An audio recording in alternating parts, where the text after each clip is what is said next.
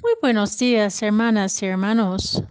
Hoy, viernes de la segunda semana de Pascua, el Evangelio es de San Juan, capítulo 6, versículos 1 a 15. La primera lectura es de los Hechos de los Apóstoles, capítulo 5, versículos 34 a 42.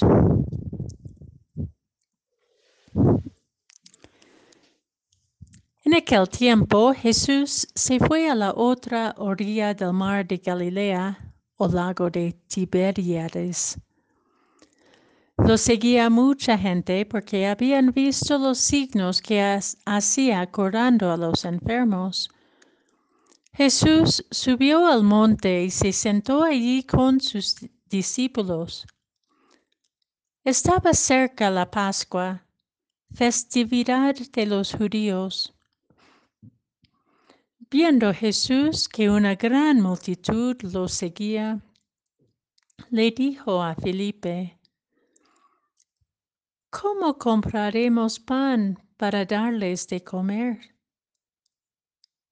Le hizo esta pregunta para ponerlo a prueba, pues él bien sabía lo que iba a hacer. Felipe le, le respondió, ni doscientos denarios de pan bastaría para que a cada uno le tocara un pedazo de pan. Otro de sus discípulos, Andrés, el hermano de Simón Pedro, le dijo, Aquí hay un muchacho que trae cinco panes de cebada y dos pescados. Pero, ¿qué es eso para tanta gente? Jesús le respondió, díganle a la gente que se siente. En aquel lugar había mucha hierba. Todos pues se sentaron allí y tan solo los hombres eran cinco, unos cinco mil. Enseguida tomó Jesús los panes y después de dar gracias a Dios, se los fue repartiendo a los que se habían sentado a comer. Igualmente les fue dando de los pescados todo lo que quisieron. Después de que todos se saciaron, dijo a sus discípulos, recojan los pedazos sobrantes para que no se desperdicien. Los recogieron y con los pedazos que sobraron de los cinco panes llenaron doce canastas. Entonces la gente, al ver el signo que Jesús había hecho, decía, Este es en verdad el profeta que habría de venir al mundo. Pero Jesús, sabiendo que iban a llevárselo para proclamarlo rey, se retiró de nuevo a la montaña, él solo.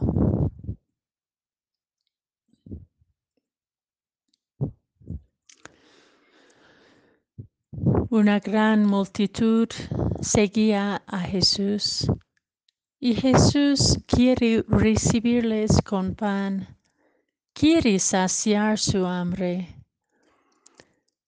La hospitalidad en estos tiempos de pandemia seguramente para multitudes significa la solidaridad ante el hambre, el hambre física, que habita tanta gente que ha perdido su trabajo y sus ahorros, y también el hambre emocional y espiritual descubierta por la larga privación de la cercanía de amistades familiares, procesiones y asambleas religiosas, hasta incluso acentuada por las ausencias del consuelo abrazador ante el gran dolor de las pérdidas que nos han envuelto en el duelo.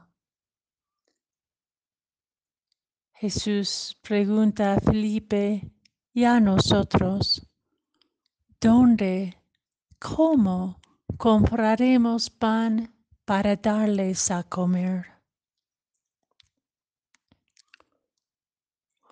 Ante tanta necesidad, sentimos la angustia y la frustración de Felipe que no tenemos los recursos suficientes.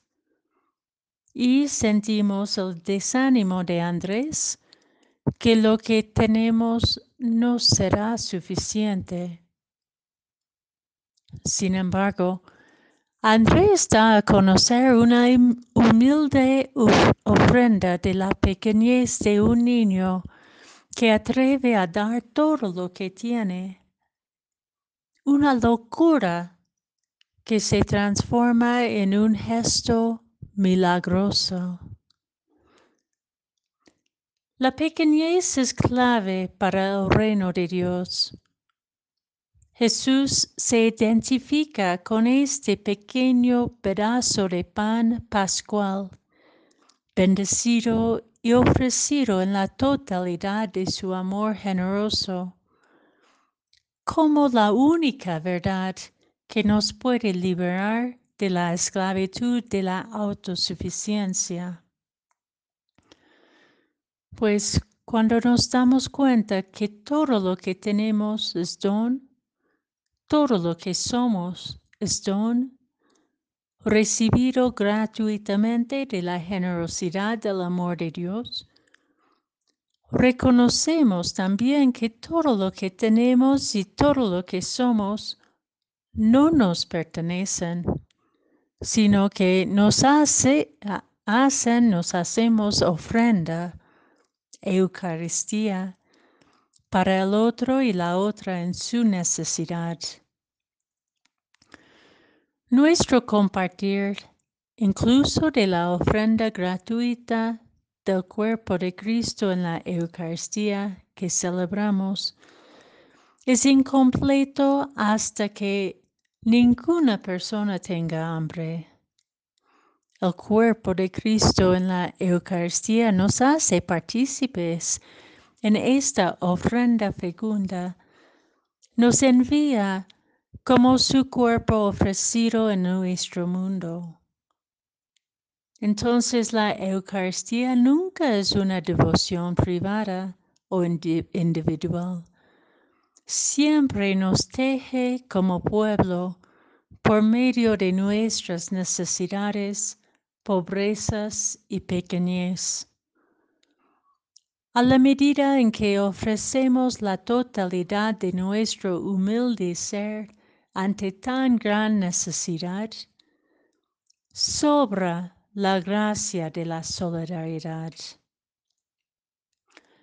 Doce canastas recogidas de la generosidad de la solidaridad de multitudes de personas es simbólicamente suficiente para todo el universo.